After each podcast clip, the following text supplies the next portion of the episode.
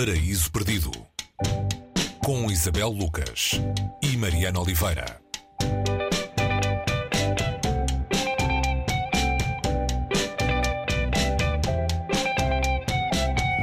Hoje, no Paris Perdido, uh, o livro de um Nobel sobre a obra de outro Nobel, uh, e logo dois grandes, dois dos maiores da América Latina.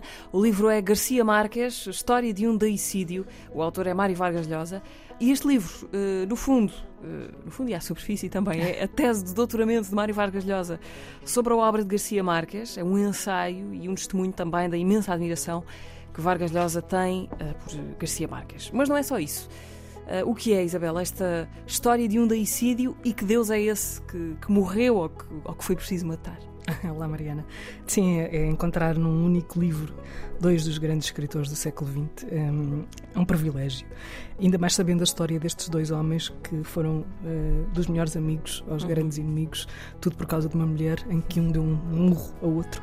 Um, é uma história subejamente conhecida, uh, mas também é conhecida a admiração, um, sobretudo de Vargas Llosa por Garcia Marques. Vargas Llosa que fez a sua tese de doutoramento em 1971 sobre, sobre a obra de Garcia Marques, que, uh, e é esta, é esta a tese, a obra que não é, não é dissociável uh, da vida é esta realidade real e depois a realidade ficcional. E que o que é que acontece entre uma entre uma e outra? Há uma espécie de revolta do escritor contra a realidade real que é uma revolta também contra o Deus que criou essa realidade. O deicídio de que aqui se fala é essa morte de Deus que o escritor enquanto romancista enquanto alguém que ficciona o real eh, porque eh, o real real não lhe chega.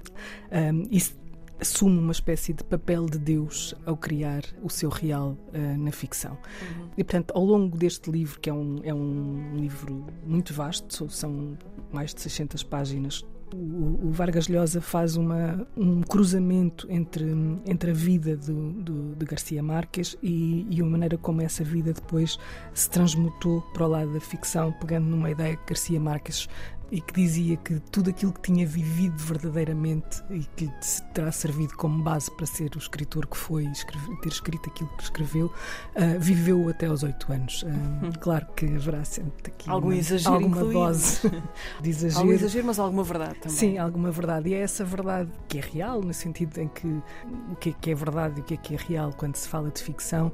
Eu estou aqui com o livro, estou aqui, este barulho das páginas a andar, é porque eu estou aqui à procura de uma citação que foi chamada logo para destaque uh, do livro e que me parece um, ehm, resumir bastante a ideia que está aqui plasmada. Uh, diz então uh, Vargas Llosa: Escrever romances é um ato de rebelião contra a realidade, contra Deus, contra a criação de Deus que é a realidade. É uma tentativa de correção, mudança ou abolição da realidade real, da sua substituição pela realidade fictícia que o romancista cria. Cada romance é um deicídio secreto, um assassínio simbólico da realidade. Há uma coisa curiosa sobre este livro, é que parece que estamos a falar de um, de um escritor que admira um, um, seu antecessor ou alguém muito mais velho de outra geração, mas na verdade eles são contemporâneos, não é? foram amigos, Sim. tinham menos de 10 anos de diferença. Garcia Marques já morreu, Vargas Llosa ainda é vivo, mas é um escritor a escrever sobre um seu contemporâneo com a atenção que habitualmente só se dedica aos que viveram antes de nós, ou muito antes de nós. Sim, e, e uh, eles tinham muitas coisas em comum. Uh, o facto de para um e para outro romance ser quase a grande arte, não é?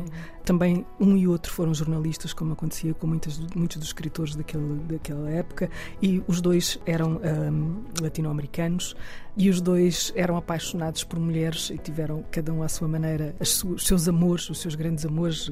Vargas Llosa uh, casou com a tia Júlia, não é? Tinha 18 anos e escreveu um romance uh, que ficou muito conhecido. Acontece que uh, aquilo que depois os separa também é, é a política, não é? Eh, enquanto uh, Marques era um admirador de Cuba, Lhosa não partilhava essa admiração uh, por Cuba e se transformou uh, num, num, escritor à parte da, da, maioria dos escritores dessa, dessa geração a que pertenciam.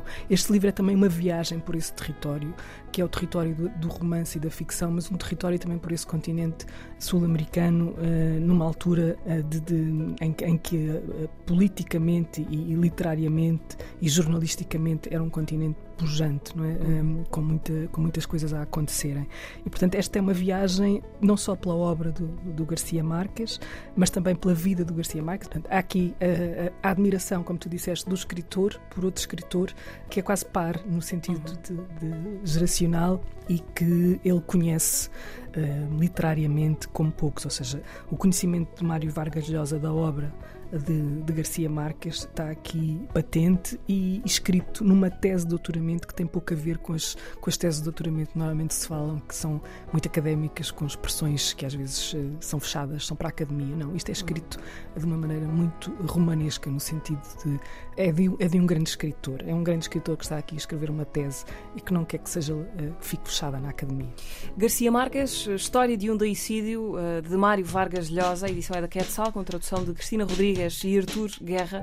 A nossa sugestão esta semana no Paraíso Perdido. Até para a semana. Até para a semana, Mariana.